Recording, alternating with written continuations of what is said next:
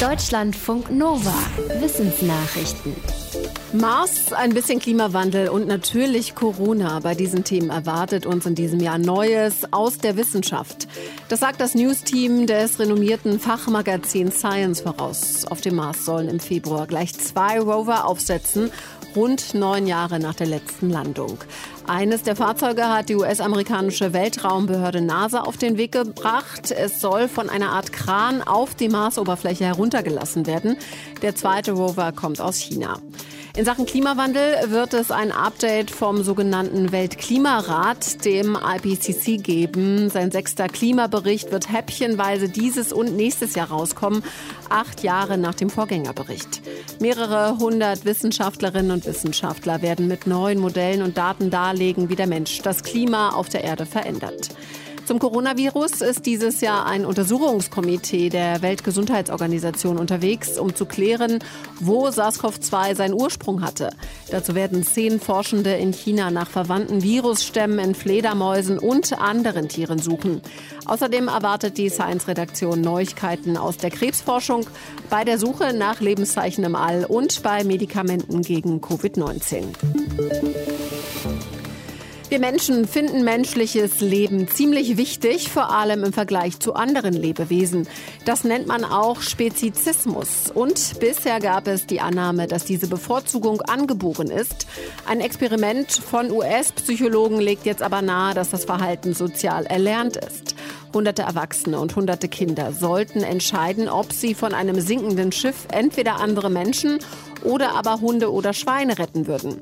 Für die Erwachsenen war die Sache ziemlich klar. Sie wollten den Menschen retten, auch dann noch, als sie die Wahl zwischen einem Menschenleben und mehreren Hunden oder Schweinen hatten.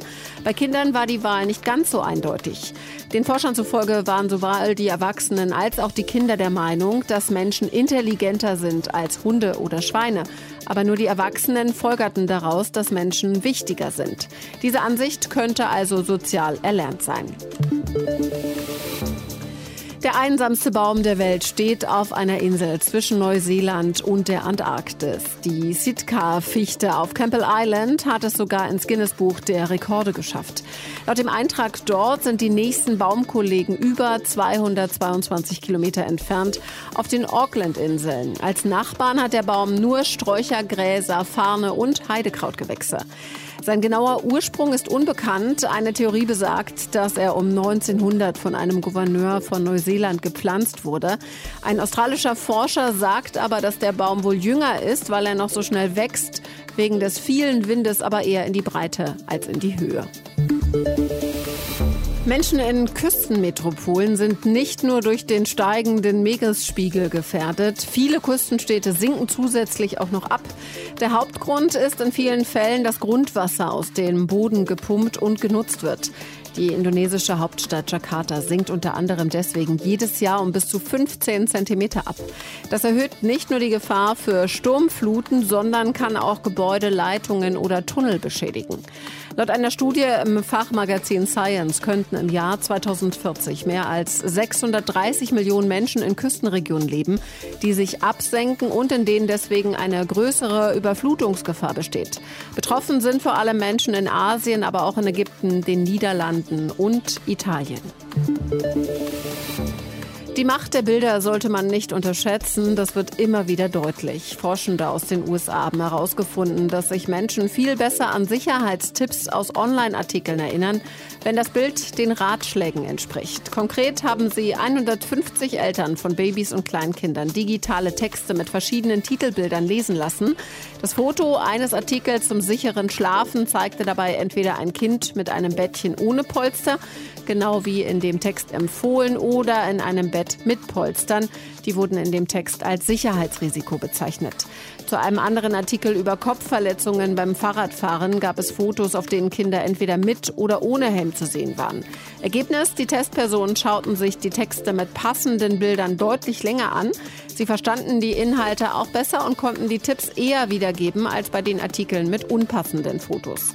Die Forschenden sagen, dass Menschen, die solche Sicherheits- oder Gesundheitshinweise online stellen, besser darauf achten sollten, dass das Artikelfoto den Inhalt widerspiegelt. Koalas sind so niedlich, man sollte meinen, je mehr es von ihnen gibt, desto besser. Australien sieht das etwas anders. Während die Beuteltiere im Osten des Landes zu den gefährdeten Tierarten gehören, gibt es in manchen Gegenden im Süden zu viele Koalas. So viele, dass sie den Bestand von Eukalyptusbäumen dort gefährden.